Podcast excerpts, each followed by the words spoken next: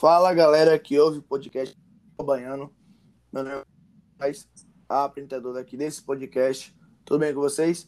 Estamos é, aqui para o primeiro episódio dessa, desse podcast, desse projeto que estamos lançando no Spotify. E para falar com, comigo né, sobre esses dois jogos, temos primeiramente Breno Moraes. E aí, Breno, tudo bem? Sabe? Fala pessoal, aqui é Breno Moraes, né? Tenho 18 anos, torcedor do Leão da Barra, né? Do Vitória.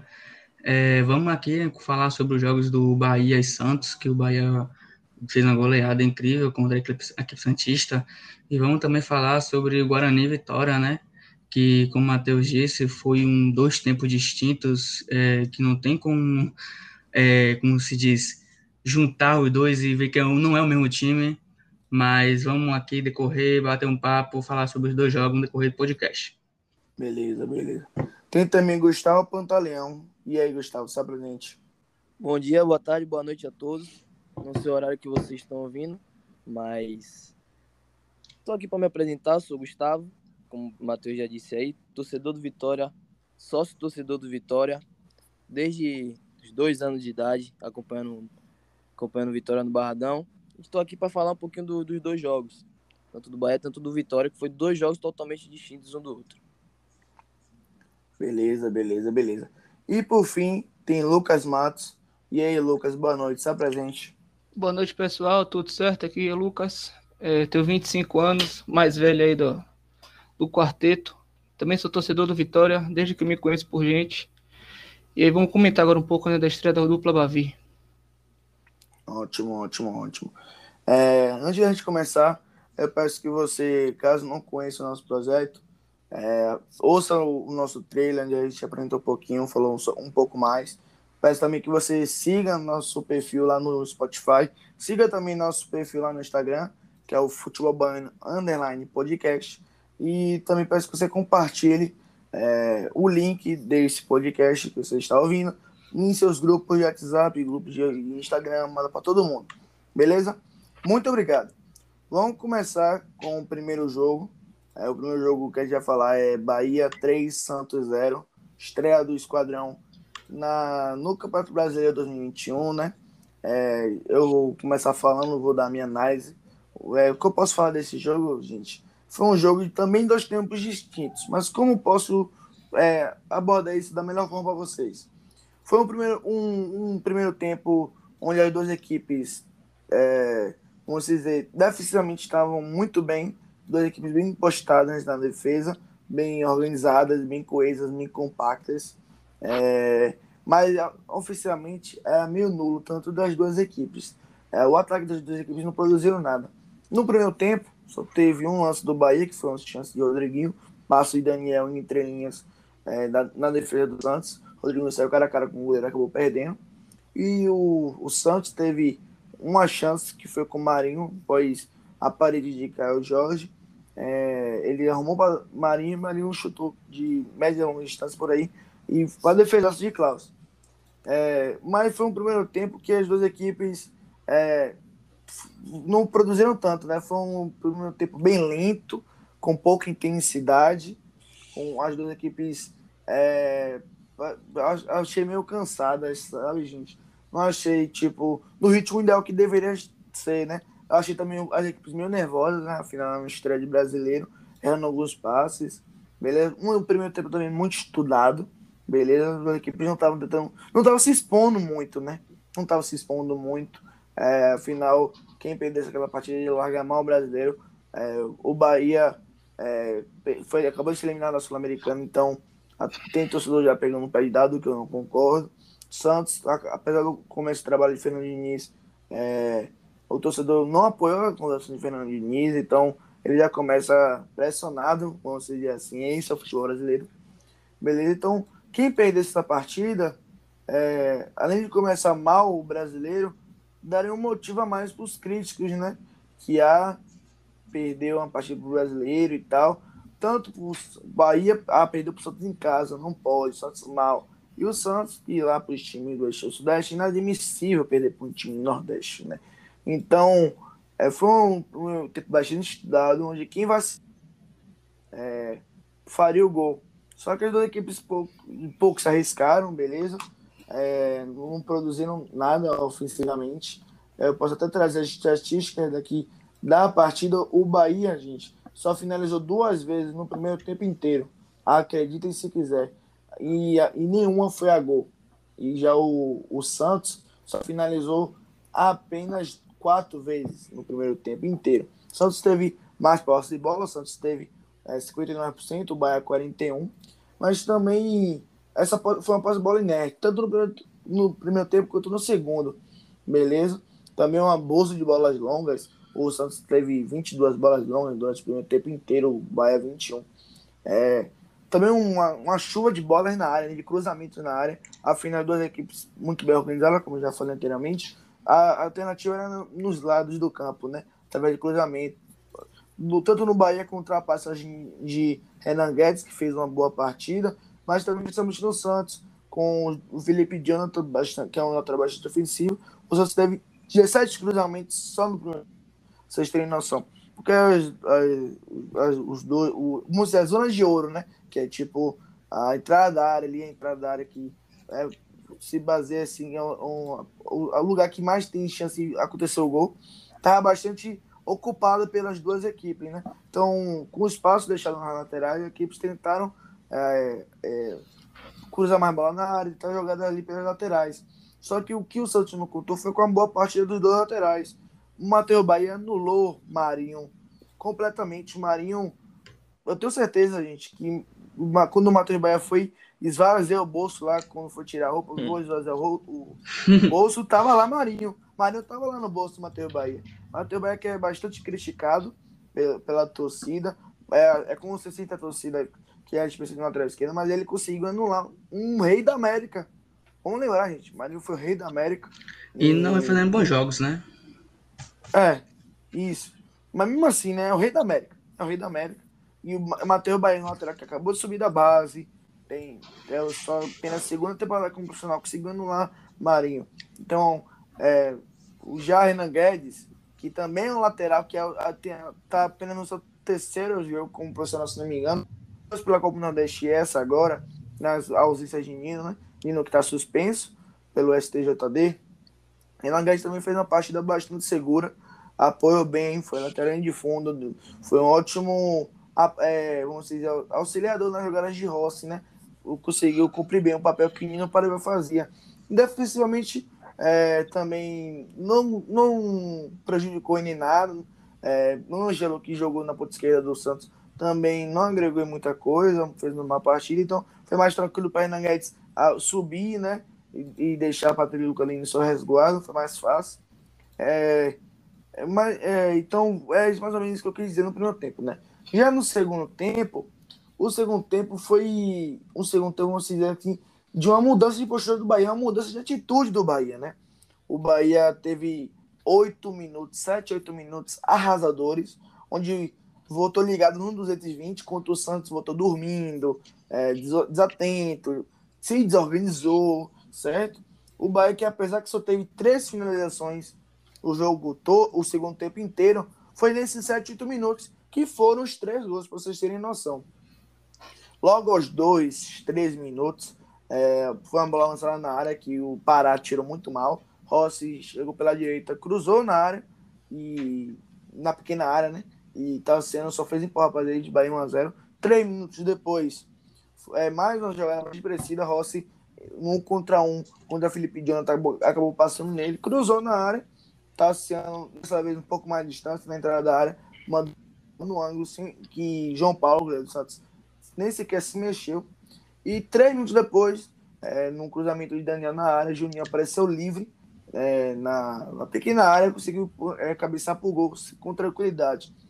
E a, a, partir daí, o Santos atordoado, o Santos né, desorganizado, o Santos que não estava não tava produzindo nada, manteve a mesma pegada no primeiro tempo. A diferença é que o, a defesa se desorganizou completamente. O Santos teve oito finalizações no segundo mas quase todas para fora, apenas duas a gol, entendeu? E posse de bola, o Santos teve, gente, 74% de posse de bola. Foi uma posse de bola inerte, né? Porque finalizou pouco e é, nas poucas finalizou, a grande maioria para fora, né? Então, é, o Santos não tá produzindo nada. Marinho completamente anulado. Tudo bem que tá voltando de lesão, mas, meu Deus do céu, não jogou nada, Marinho. Pipocou grandão, certo? É, o Santos também apelou muito a cruzamentos, mais uma vez, 20 cruzamentos, total de 42 cruzamentos só no, no jogo inteiro, para vocês terem noção. É muita coisa para um time de Fernando Diniz, né? É, porque a, o, a defesa do Bahia é o grande destaque desse jogo. Uma defesa muitas vezes questionada, né? Ano passado, por suas falhas, por seus espaços deixados, né? É, o, o Bahia conseguiu é, através do bom trabalho da Dario Cavalcante, ajeitar a sua defesa, beleza? A zona de ouro bastante ocupada, o time bastante organizado, bem coeso, bem compacto, é, atuando coletivamente muito forte, foi uma atuação coletiva do Bahia muito forte, principalmente de sua defesa. É, Juninho cresceu de produção nesses últimos jogos, após ter pegado o banco para Luiz Otávio, ele voltou, né? Quando o Otávio foi expulso na comunidade, a partir daquele jogo, ele voltou muito bem, beleza? Cresceu de produção absurdamente. Tá fazendo gol, fez gol contra o Guabirá, fez gol contra o agora o Santos, beleza? Então se encaixou muito bem com o Conte, que nem precisa falar nada, né? Conte, na minha opinião, é o melhor zagueiro do Nordeste, simplesmente isso, certo? É um monstro aquele cara também foi. Que achado do Bahia, viu? Uhum faz ótima dupla com quem for, seja com o Otávio, seja com o Juninho, seja com o Seca. Nunca vai mal, um jogador bastante regular. É, o titular Fernando Guedes, mas normalmente é Nino Paraíba. Nino Paraíba também está indo muito bem, tá comprometendo como comprometendo em 2020, cresce de produção. Matheus Bahia é criticado, normal, mas defensivamente não acho ele ruim. Acho que ele é um atleta forte fisicamente e vem ajudando defensivamente. Ofensivamente que ele é nulo. Mas o papel defensivo da, da, da, da, do sistema defensivo do Bahia está sendo cumprido com maestria. Entendeu? Muito diferente do Bahia de 2020, que teve a terceira pior defesa do Brasileirão, 58 gols sofridos em três jogos. Beleza? Mas eu acho que foi isso, beleza? Acho que o, no, oficialmente não foi a grande atuação no Bahia, apesar do 3 a 0 Acredite se quiser. É, acho que o destaque mesmo meu vai ser para o sistema defensivo do Bahia como um todo, que atua de forma muito segura, certo? Acho que essa é a minha opinião sobre o jogo de hoje. Quero passar agora para Gustavo. Gustavo também assistiu a partida. É, e aí, Gustavo, me fale sua opinião sobre o jogo. O que você achou? É, Matheus, foram, vamos dizer, dois jogos em um, né? Primeiro tempo totalmente morno, xoxo, verdadeiro água de salsicha, que dois times foi um jogo muito estudado, os dois times estudaram bastante um outro e que acabou não acontecendo nada no primeiro tempo. É, como você já disse aí, o Bahia abusou muito dos cruzamentos, dos lançamentos, e o Santos com aquela posse de bola dele ineficiente, de Fernando Inerte. Inerte, tentando fazer aquela saída de bola também, que muitas vezes dá errado, e que não foi para lugar nenhum, nenhum time, nem outro. Jogo bastante estudado. E no segundo tempo, Bahia voltou com outra postura, totalmente diferente do primeiro. Voltou pressionando o Santos. Santos cometeu seus erros, mas aí tá aí, tá aí a competência do Bahia que soube aproveitar os erros do Santos. Voltou pressionando. É, no, acho que foi no passe de Danielzinho, né, pra, pra Rossi? Foi. Não, acho que o primeiro gol foi a esplanada de Pará pra Rossi. Foi. Foi um ou outro, não lembro. E foi a mesma jogada em dois gols pra Tassiano. Ou seja, Bahia aproveitou bastante esse erro aí do Santos. E, mas depois disso aí também não foi um jogo legal pra gente assistir, né? Que ocorreu os gols no mérito do Bahia, mas depois também não aconteceu o jogo. Santos ficou naquele naquele lengo-lengo dele, tocando bola, tocando bola, mas nada de, de, de, de nem ao menos chutar direito ao gol do Bahia, né? Como a gente pôde ver. Então, foi um jogo bastante estudado, como, como eu disse aí. Beleza, beleza, beleza. Quero passar agora para Lucas, que também assistiu um jogo. É, me fale aí, Lucas, é, o que você achou da partida? Então, cara, primeiro, primeiro tempo, sonolento. Eu tava assistindo com meus amigos, meus amigos são torcedores do Bahia, e simplesmente parecia que a gente tava assistindo o jogo, porque o, jogo, o primeiro tempo foi muito sonolento, não teve graça nenhuma no, nenhum dos times atacou direito, é, posse de bola, como você falaram, inerte, sem sentido, não faziam nada. Mas no segundo tempo, não sei o que aconteceu naquele vestiário do Bahia, que Dado botou na, na, na, na bebida dos caras, ou isso é o tá- dedo de dado. Exato, exatamente, porque de dado. ele ameaçou alguém, porque o time voltou com outra, outra coisa, velho. Matou o jogo em cinco minutos. Simplesmente isso. O Santos totalmente desfalcado, né? Muito menino da base do Santos, parece que eles não sentem a, a pressão, nada justifica. Mas foi um amasso, velho. Segundo tempo foi um amasso. O Santos nem viu a cor da bola, cinco minutos, matou o jogo. E aí foi só, só segurar o resultado. Não tem o que fazer. Só não ficou em, não ficou em primeiro lugar porque o Bragantino também ganhou. Deu 3 a 0 na Chapecoense. Se não, tava Matheus aqui falando, segue o líder. Mas aí, graças a Deus. Tá enchendo o saco da gente. Exato. O Bragantino, graças a Deus, ganhou, deu 3x0. e aí, não tem que ficar ouvindo agora, segue o líder, né? Mas é isso, velho. O, o segundo tempo do Bahia, o Bahia simplesmente matou o jogo 5 minutos. Destruiu o Inter- Santos. Interessante, Lucas. O, o Bragantino é líder por causa de que tomou menos cartões amarelos. Exatamente. Exatamente. Pois é, pra vocês verem. O Bahia só não é líder por causa de cartão amarelo, imagine. Porque bate mais. Indisciplinar, indisciplinar, time disciplinar. Exato. Se não fosse tão violento, tava, era, era líder. Tá vendo aí? Vai ficar sem ir pra É. Libertadores por bater muito. É. Beleza. Mas é isso, Aqui velho. analisa- Acabou? Pronto. Ah. Vamos agora para vamos agora para as análises individuais da partida, né? É, analisar os melhores e os piores em campo. Quero, vou começar puxando é, esse bonde. Quero começar em primeiro lugar. Não podia ser outro, né? Tassi Gol, o homem, a máquina, besta enjalada, com um ódio do caramba, beleza? Dois gols bastante parecidos. É, então, por mais que tenham sido parecidos, hum, é, só os gols também não é suficiente para falar sobre a, a atuação do jogador, né? A atuação foi bem como um todo. O- os gols foram só um plus. Tá sendo faz a função de motorzinho da equipe, né? O famoso, vamos dizer, box to box, né? Que tipo, pega a bola na, na defesa, leva o ataque e tal, enfim. Ele ajuda na marcação, beleza? É, ele é, definitivamente é bem. Ó, ele também pisa muito na área, fez os gols. É um segundo homem de meu campo que pisa muito na área, ajuda na marcação. E, então, é, no- é, a pontuação dele foi boa. As características dele bateram completamente com o Bahia. Então, acho que mais uma boa pontuação de Tassiano. Vou deixar em primeiro lugar. Em segundo lugar, vou deixar Rossi, né? Que é, fez, deu duas assistências. Foi também uma partida muito boa de Rossi. Principalmente no segundo tempo, como uma válvula de escape. É, Rossi é muito importante para os comunidades Cavalcante, porque é a principal válvula de escape. Ele é, pelos lados no ataque, juntamente com o Nino, né? Ah, ele faz a dobradinha com o Nino sensacional. Mas não é só porque ele não teve Nino na partida que Rossi é mal, não. Renan Guedes também ajudou muito, cumpriu bem o papel, fez uma boa partida e conseguiu auxiliar Rossi ali é, no ataque. Vou, vou colocar Rossi. E por fim, eu vou colocar Juninho. Juninho, gente, que perdeu a mãe, né? Pela Covid, mesmo assim pediu para ir a campo, foi a campo, fez uma boa- ótima partidinha, fez o gol. Então, pela ótima partida que ele fez, segura, tranquila, no alto foi incrível, foi o líder de rebatida na, na- no jogo. É uma, é uma estatística bastante interessante é, de um zagueiro, ganhou o líder de rebatida de um jogo. É, então, vou colocar ele. E vou fazer uma menção rosa para Renan Guedes. É, menção um rosa para Renan Guedes que é, esperava-se muito dele nessa partida, porque, tipo assim, é, é uma partida teste para ver se o Bahia teria que contratar outro lateral direito reserva para Nino, ou podia levar, né? O Bahia que está com um orçamento pouco limitado, né? Para contratar jogadores. Ele já falou isso em entrevista. Então, será que vai ter mais uma, uma lacuna no elenco, que é o lateral direito reserva? Mas acredito eu que para a temporada dá para ficar com o Renan Guedes, porque ele está fazendo boas partidas, inclusive na Copa do Nordeste. Ele foi bem.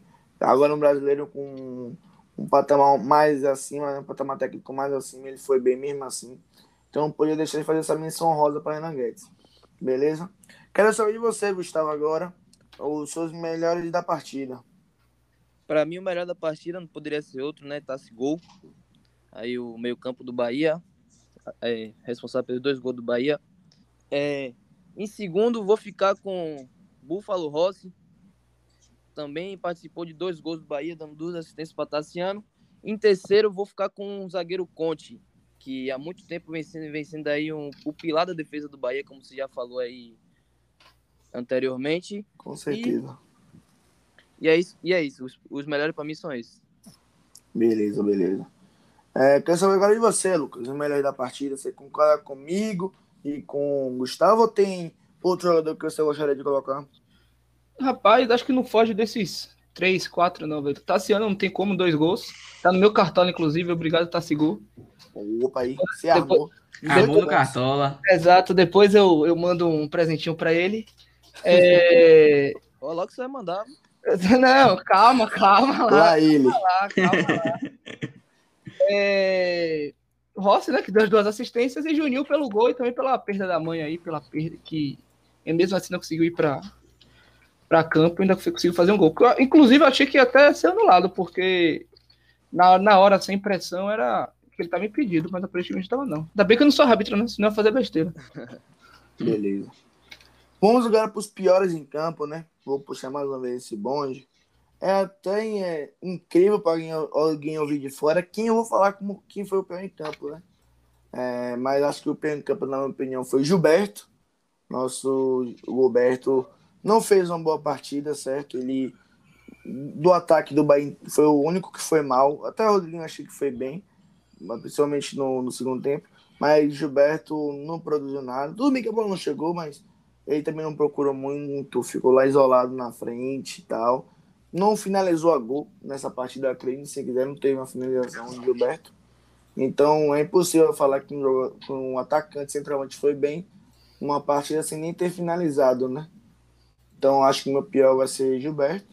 E em segundo lugar vou colocar Danielzinho, que não gostei também da partida dele.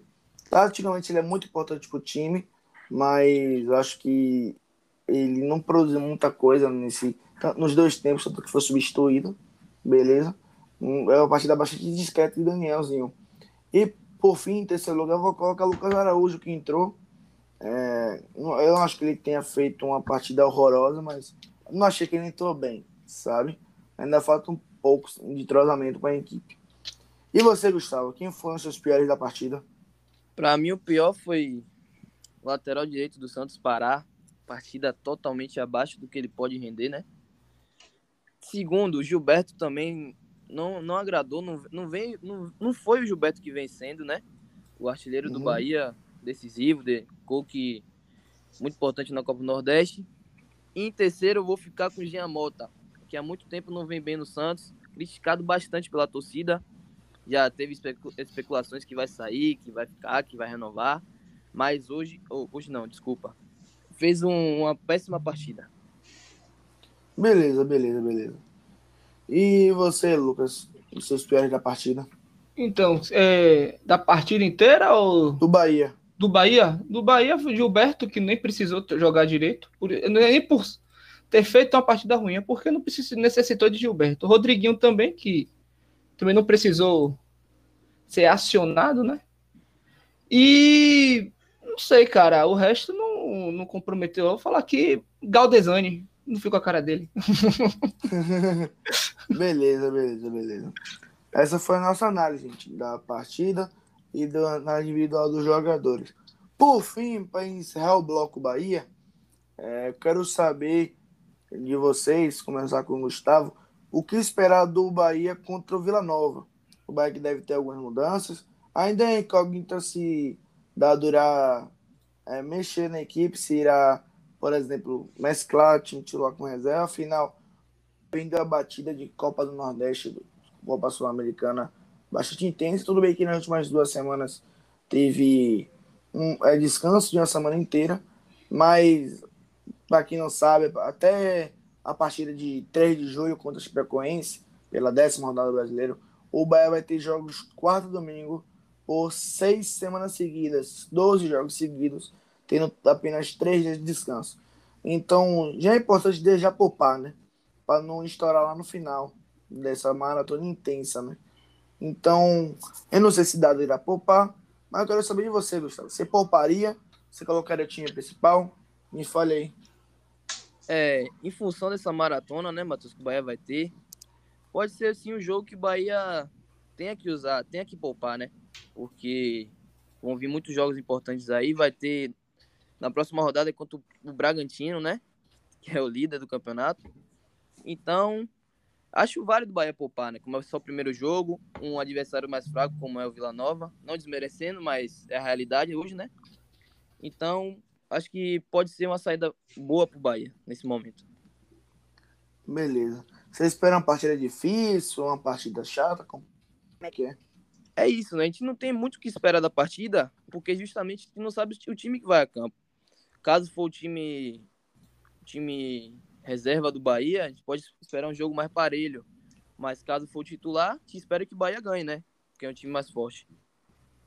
Com certeza. E você, Lucas? Rapaz, então, se fosse depender de, de camisa, Série A, Série B ou algo assim, se espera que o Bahia ganhe tranquilamente. Mas aparentemente o time do Vila Nova que subiu da C para B é um time chatinho, é um time que pode complicar. É, são duas partidas, não é isso? Isso. É, isso. é, então pode complicar um pouco, mas eu acredito que o Bahia vai ganhar. Não com tanta tranquilidade, mas eu acredito que ganhe. Beleza, beleza. Ó, o que eu espero da partida é assim, eu espero uma partida chata. Sabe, uma partida chata mesmo. Uma partida com baixa qualidade técnica. Que é depender do time que for campo, o time é, sinta um pouco de dificuldade na partida, né? Também depende da atitude do time, né? Se, se eles vão extremamente focados, considerar a partida importante é uma coisa, mas entrar em tipo uma partida de meio campeonato, como é, por exemplo, entrar como entrou contra o Montevideo City Talk, por exemplo, é outra coisa, sabe? Então, tem que ver também, depender da forma que a equipe vai atuar.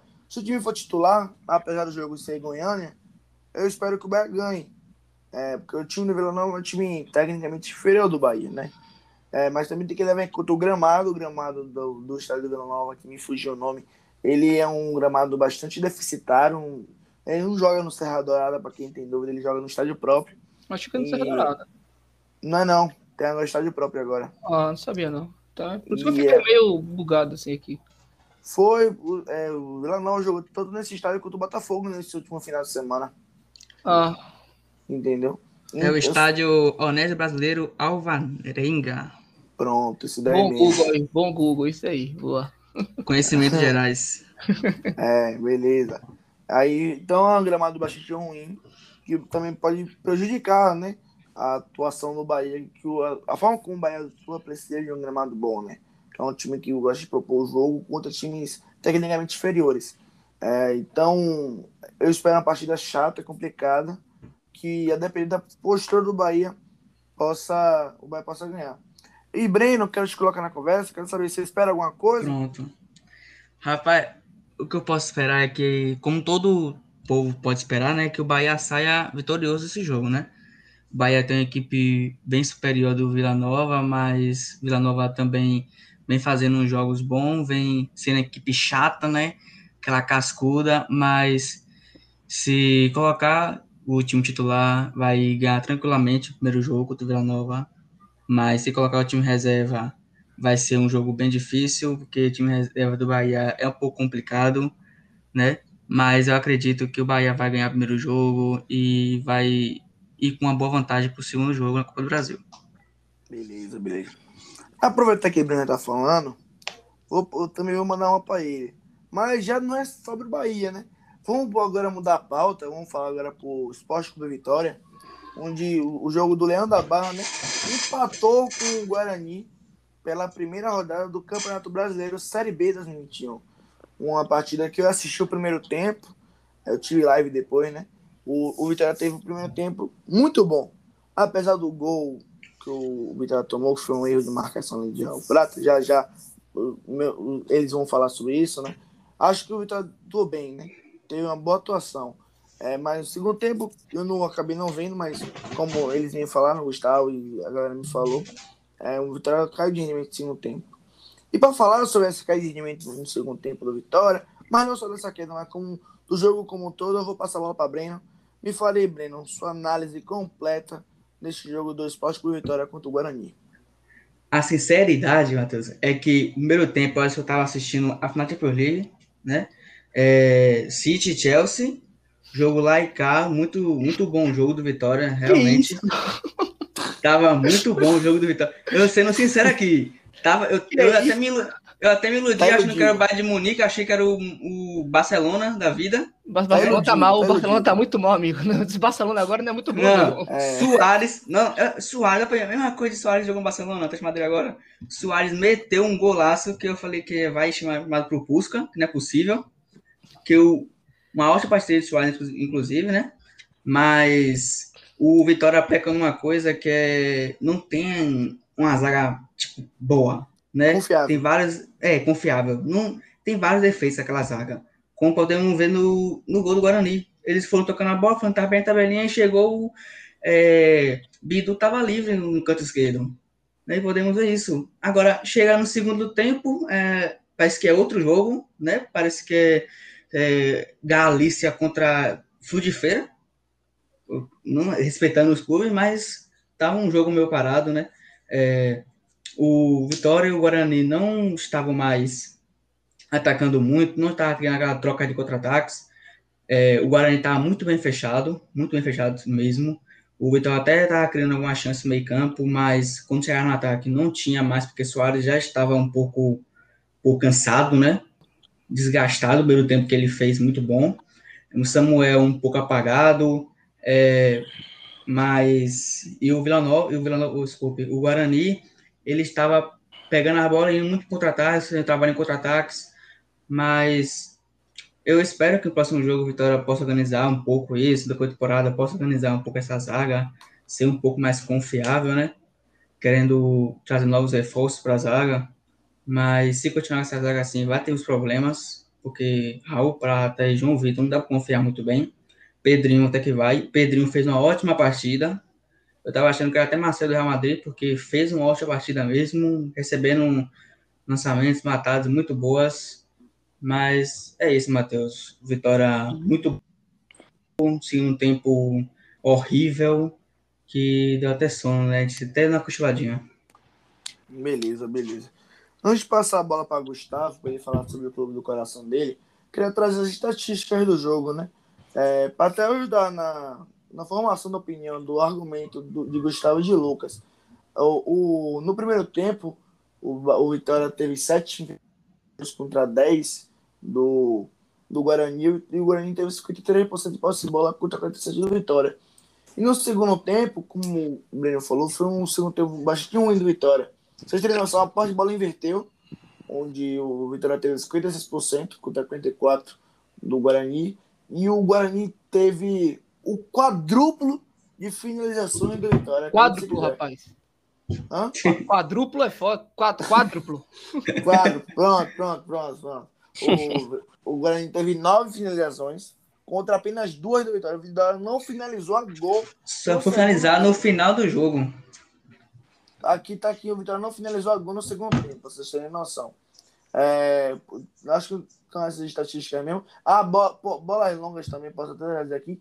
É, no total, vou trazer o total. O, total, o Vitória, gente, é, usou muito bola longa no, no jogo inteiro. O Vitória, acredite se quiser, o Vitória tentou 70 em todo o jogo, acredite se quiser. Então foi um jogo com bastante ligação direta, né? Com a qualidade técnica bastante baixa do jogo, né? E, é, depois de estatística, eu quero passar a bola para Gustavo. E aí, Gustavo, me fale sua análise de, desse jogo do Vitória. É, Matheus, Vitória fez um, um bom primeiro tempo, né? Pelo menos até os 30 minutos. Que Vitória fez jogadas bem trabalhadas, fez um gol logo aos 9 minutos com a jogada ensaiada do Vitória, que tanto que postaram depois no Instagram, né? Exatamente. Uma jogada de lateral, um chute impecável de bolota, nosso Soares. É, achei que o Vitória fez um bom tempo até aí. Só que pecou bastante também, no meu ver, na saída de bola. O Vitória costum, costumava fazer uma saída de bola apoiada no tripé. Um, o volante voltava para fazer o apoio aos zagueiros ali e ficava um tripé na zaga. E dois, dois, dois articuladores na frente. Só que nesse jogo, o Vitória, não sei porquê, pode ser alguma estratégia de Chagas, não usou essa, essa jogada. Então o Vitória pecou muito na saída de bola porque os zagueiros ficavam sem saber para onde tocar. Ficava meio que uma bagunça no meio campo. E o segundo tempo, Vitória foi nulo. Como você disse aí, Vitória não chutou nenhum, nenhuma bola gol no segundo tempo. Morreu. Acho só um chute para fora. Vitória morreu no segundo tempo. Vitória abusou demais dos lançamentos. é, teve uma posse de bola, mas foi bem pressionado. Poderia ter tomado o gol. E foi um péssimo segundo tempo do Vitória, ao meu ver. Beleza, beleza. Deixa eu só corrigir a informação do time. Total, 19 finalizações no inteiro contra apenas 9 do Vitória. Vocês terem noção. No total, pelas estatísticas, o Guarani até foi melhor. Principalmente no segundo tempo, foi a massa o Guarani. Enfim, quero passar agora para você, Lucas. É, depois de ter trazido as estatísticas, tem também análise de Breno e Gustavo. Quero saber você, sua opinião completa sobre esse jogo. Então, minha opinião é que o Vitória precisa urgentemente de um preparador físico competente, porque o time Verdade. morre, como o Gustavo falou, morreu em 30 minutos de jogo, pô. O time morreu, acabou. Não tinha mais, não tinha mais speed, não tinha mais e vontade. Lucas, isso não é de hoje, não. Tá? É, exato, desde sempre, velho. Desde sempre. Parece que o time perde a vontade de viver depois dos 30 minutos. É uma coisa inacreditável, nunca vi isso na minha vida. É, e até hoje continuam forçando no mesmo preparador físico. É, Dilson Senna, se não me engano. Pelo amor de Deus, tirem Dilson Senna. não aguento mais o time morrendo com 30 minutos do primeiro tempo. E é isso, velho. O primeiro tempo foi um, um, primeiro tempo tranquilo. É, nada muito a, a, a acrescentar. Foi, é, correto. O primeiro tempo, é, como posso dizer, Melhor do Vitória, né? Com mais não, chances, mas, mas é, propondo mais o jogo. É um primeiro tempo sólido. Pronto, encontrei a palavra. Primeiro tempo sólido. Só que aí, né, abrimos bolota, graças a Deus, rapaz. Como é que esse cara tava vendo Alisson Farias jogando na frente dele? Meu Bora, Deus do céu, Farias, velho. Isso daí é um absurdo, velho. Alisson Farias foi embora, graças a Deus. CRB, eu te amo. É...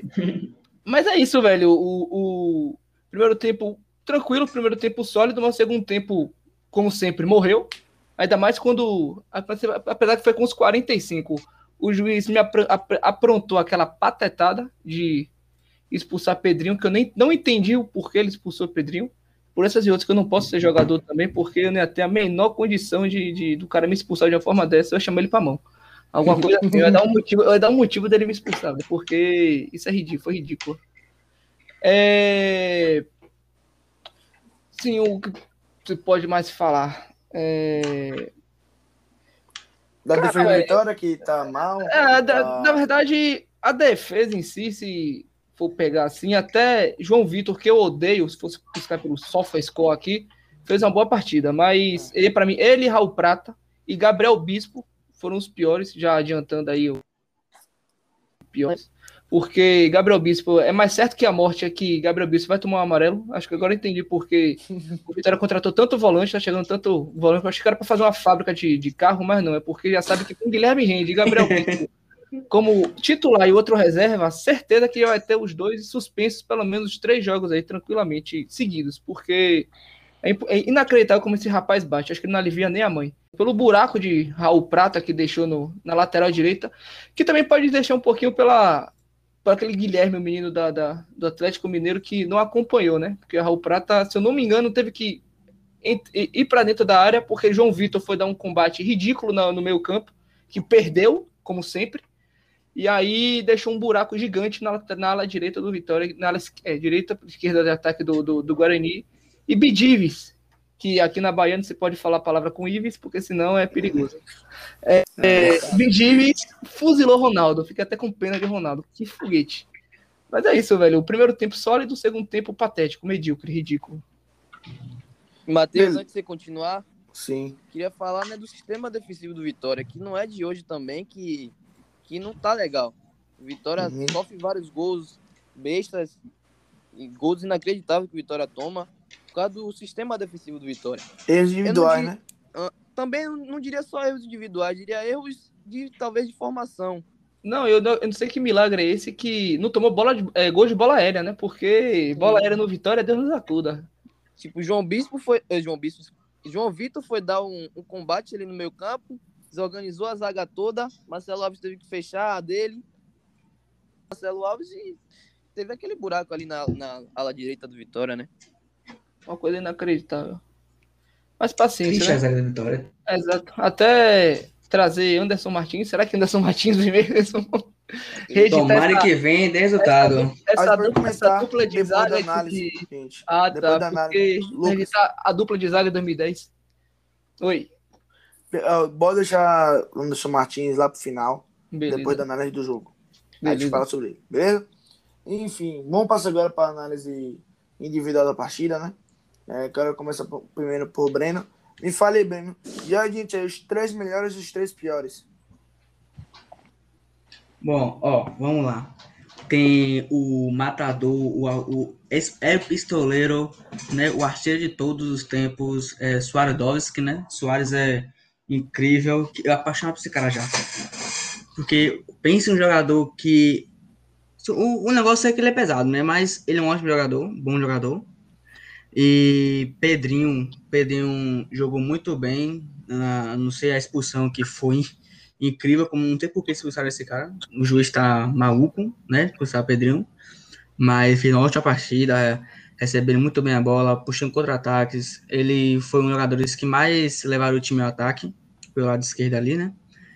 E eu, ao meu ver, ao meu ver, eu gostei um, um pouco do jogo de David. David jogou um pouco bem, porque teve. A zaga não pode falar, né? Não pode falar da zaga. Porque acho que tiver um jogo que a zaga foi bem, eu acho que é impossível. É, mas David jogou bem, acabou jogando uma partida razoável e tá no meu top 3 aí dos melhores em campos. Beleza, beleza. Quero passar pra você agora, Lucas. É, os seus melhores e os seus piores. Então, pra mim, os melhores, não tem como falar de Emerson Bolota, o rei delas. O- rapaz, o que esse menino tem de feio, o que esse menino tem de feio, ele tem de bola, rapaz. Que, Que é isso? que é isso? Que Ele é é Bolota merece respeito. O cara é feio até no nome, mas porra, que rapaz, que cara maravilhoso, velho. Eu amo esse cara. É... Casa com ele, Ronaldo, na moral. Oxe, Ronaldo, é... pra mim, a partida segura. Quando foi exigido, ele não, não comprometeu, Comprometeu, como né? sempre. Exato. E Pedrinho, velho. O Pedrinho, certeza que Pedrinho não fica no Vitória. Esse, esse ano aí vai ter um assédio pro Pedrinho absurdo. Apesar da expulsão, Pedrinho, é, pra mim, foi um dos melhores em campo. Que, que moleque, que qualidade desse menino, viu? Ainda mais pesando só 25 quilos. Imagina se ele pesasse 50. Ele Rapaz, voa. Uhum. voa Ele é rápido. Que é isso, viu? Por quê? Mas é isso. Aí velho. seria Pedrão. Ah, não, que é isso, rapaz. Pedrão, Pedrão fica normal, cuidado. Mas é isso. Os seus piores. Meus piores. é, Gabriel Bispo, como já disse. João Vitor, que até quando ele jogar bem ele tá mal.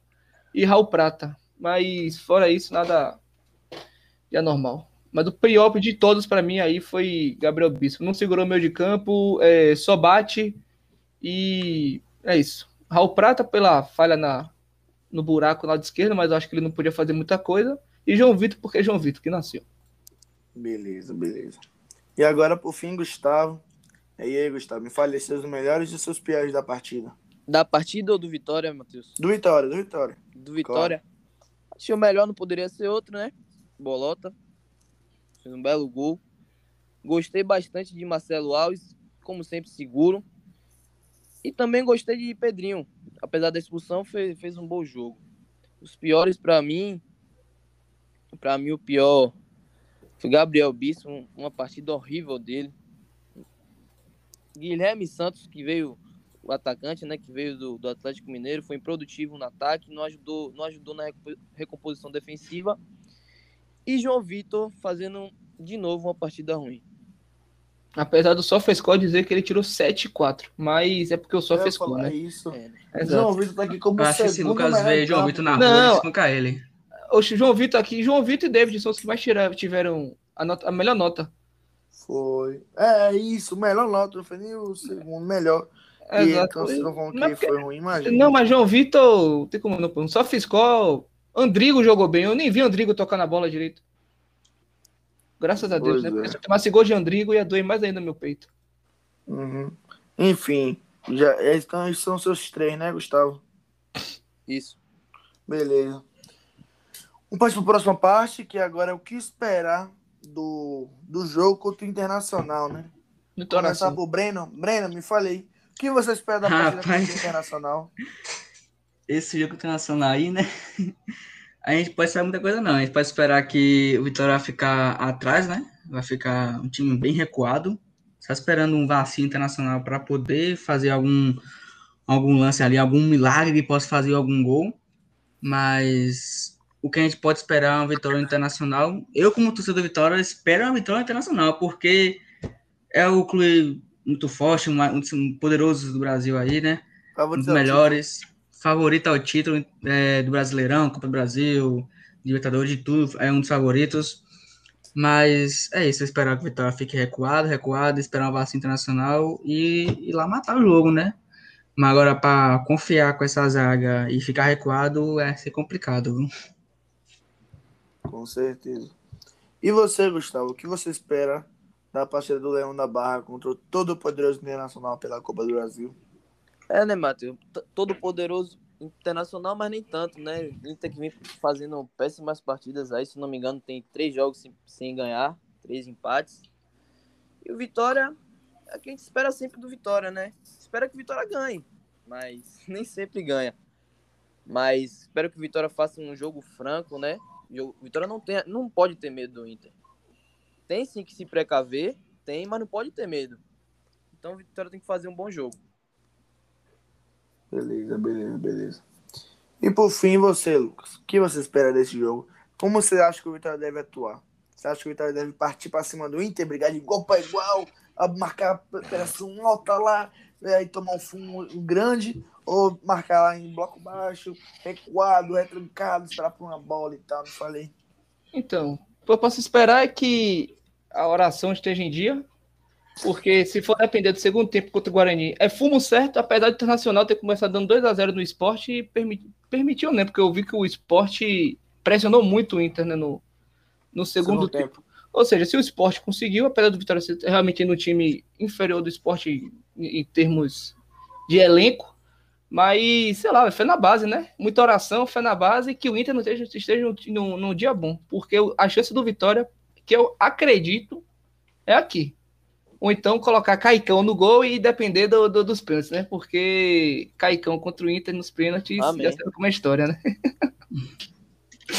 com certeza, com certeza. Vai, é assim, o primeiro jogo vai ser aqui em Salvador, né? É, dia 3 de junho, às 7 horas. O que eu espero, gente, é que assim, não espero muita coisa do Vitória, mas a depender de como o Vitória vai jogar, se for organizado ou não, for com a defesa, é, vamos dizer, organizada, coesa, compacta, mais ou menos que deveria se fazer, né? Apostar em um jogo mais reativo, partindo nos contra-ataques. O Inter, gente, que é um time que é um time bastante ofensivo, né? Que procura uma caçada de bola, propor jogo e tal, não sei o que, essas coisas. É, o Vitória deve adotar um posicionamento reativo, esperar um internacional no seu campo. Que tá saindo em contra-ataque com o David, com o Bolota, com o Samuel. O David tem que ser bastante atencional nesse jogo, porque Mois, é, se não me engano, é, o Saravia, que é o lateral argentino, lateral direito do, do então, o lateral bastante ofensivo, sobe muito. E Davis, que é o ponto esquerda do Vitória, né, se ele for acionado da forma correta, ele pode explorar os espaços que o Saravia vai dar, sabe? Então, eu espero que David tenha seu espaço ali e consiga agredir o, o, o, Inter, né? Também depende muito do faro de gol de Samuel. Samuel vai ter uma, se pá, duas no máximo chances no jogo inteiro. Ele tem que guardar.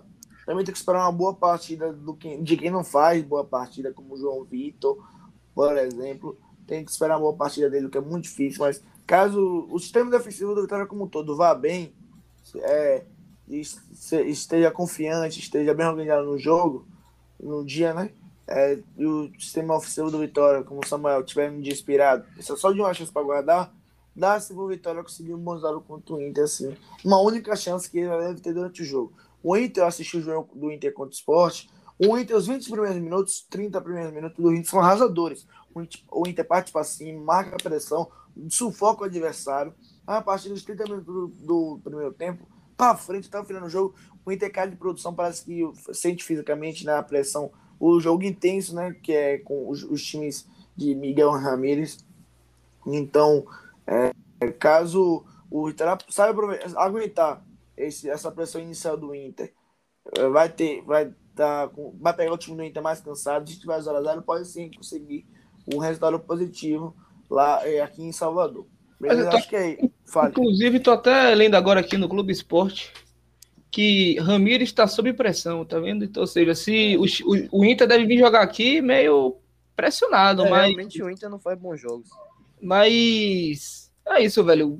Agora, depender do Vitória segurar a pressão com essa. Esse preparo físico medíocre, patético que tem, é meio complicado, viu? Porque com o Tyson caindo pra cima de Gabriel Bispo, Gabriel Bispo vai ser expulso aos 20 minutos do segundo tempo. No primeiro Eu tempo. acho muito ainda, ver 20 se- minutos. Eu Acho muito ainda. É, no 20 minutos do primeiro tempo. Eu acho que ele. Que, que antes de acabar o primeiro tempo, ele já, já tomava um um vermelho já. Porque. Beleza, acho que foi isso que a gente espera, né? Todo mundo deu sua opinião. Por fim, a gente vai comentar uma notícia, né? Dessa vez da vitória, como prometido lá no meio do, do- da, desse, da gravação do podcast. Quero saber de vocês é, sobre o Anderson Martins, né? Começar por você, Lucas, que puxou o pau de Anderson Martins. O- é, me fale as informações disponíveis de Anderson Martins e o que você acha de Anderson Martins na vitória. Três informações disponíveis. Eu não, que é isso, cara? Eu não apurei a vinda de. Não, o que você acha que. Ah, que tá, que na- na susto. mídia, que acha que saiu na mídia, homem. Não, Mas do que saiu na mídia é que tava negociando, né? Mas não sei se vai conseguir trazer questões salariais, né? O Vitória não tá. Apesar de PC ter, ter dado, dado a declaração de que o Vitória ia começar a Série B com, com todos os salários em dia, de elenco e staff e tudo. Mas acho que não tem. A, a vinda de Anderson Martins só se ele quiser reduzir o salário dele drasticamente para fazer uma reedição da dupla de zaga com o Wallace. Mas, pelo que eu vi de Anderson Martins no Bahia, eu não traria, não, cara. Porque, a- além do mais, que ele fez aquela pataquada de apagar as fotos com a, na base do Vitória, né? Porque o torcedor do Bahia tava enchendo o saco. Ele, sof- ele não resistiu à pressão, mas pelo histórico e pelo desespero de estar precisando de um zagueiro para não ver em campo, é, eu traria.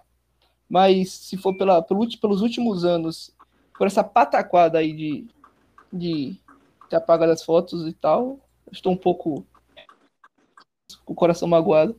Eu não traria, não, cara. Beleza. Agora, Breno, e aí, Breno? Você traria Anderson Martins? Rapaz, ó, Anderson Martins é um ótimo jogador, né? Ótimo, ótimo bom jogador e ajudaria muito o Vitória, né? Sendo ofensivo. Mas é como o Lucas disse, né? É o salário dele, o valor dele é muito alto, né? Só se ele tivesse o amor ao clube mesmo, mas como disseram aí, existência, toda essa porra. Não sei se tem amor, né? Mas eu acho difícil dele vir.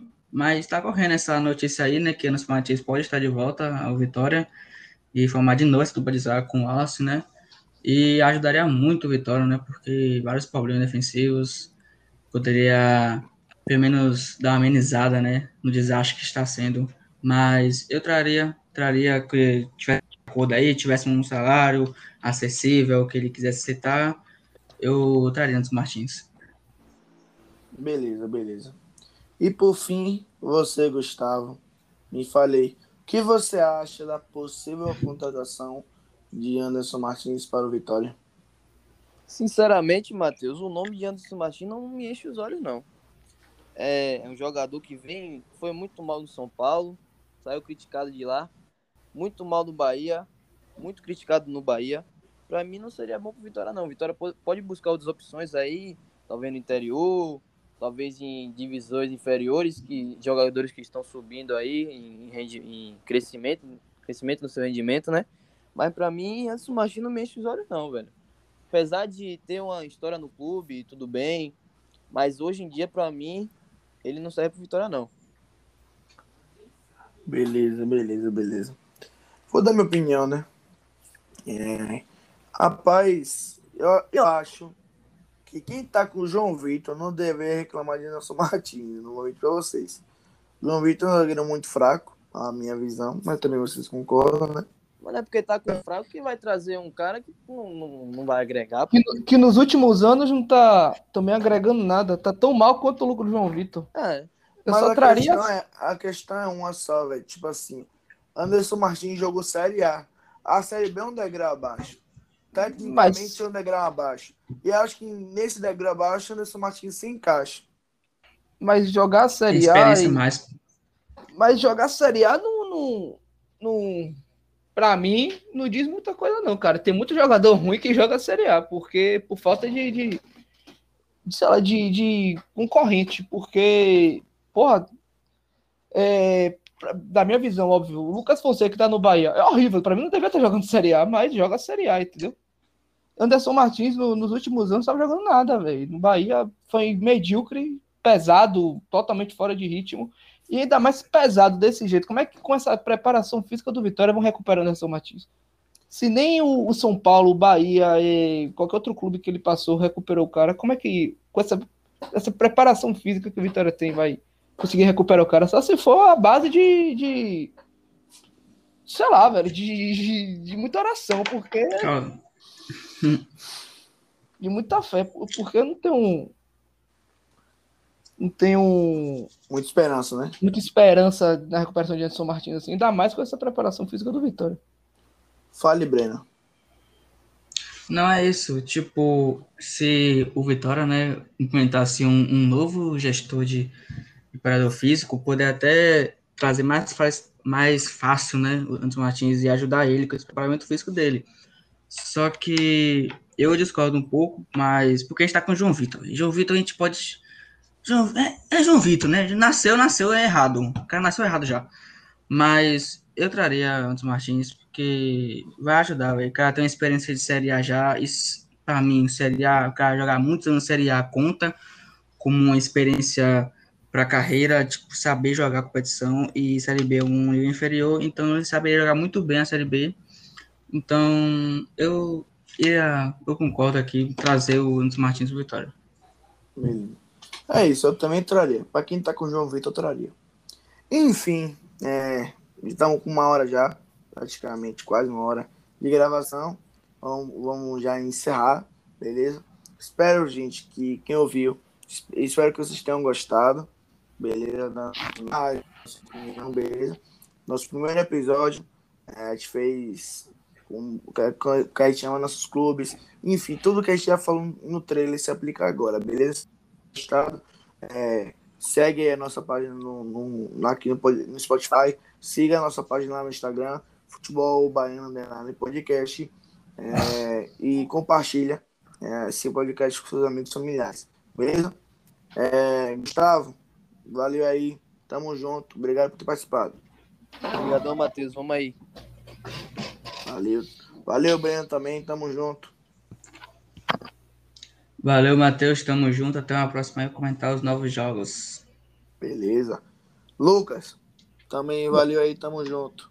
Valeu, valeu. Se guardar aí contra o jogo contra o Internacional, né? A gente deve guardar, gravar quando? Quinta-feira? A gente vai ver, a gente vai organizar aí quando é que vai ser a próxima gravação. A gente avisa lá no, no nosso Instagram, beleza? Sigam lá pra vocês saberem quando sairão os próximos episódios. Exato, importante. Seguir no Instagram, por Muito favor. importante mesmo. Exato. E divulga, compartilha, por favor, gente. Eu quero virar digital influencer. Me ajuda a realizar esse sonho. Valeu, galera. Valeu, valeu. Valeu, galera. Tamo junto. É Tamo nóis. Valeu, valeu. Valeu, valeu. Vitória na guerra, vamos.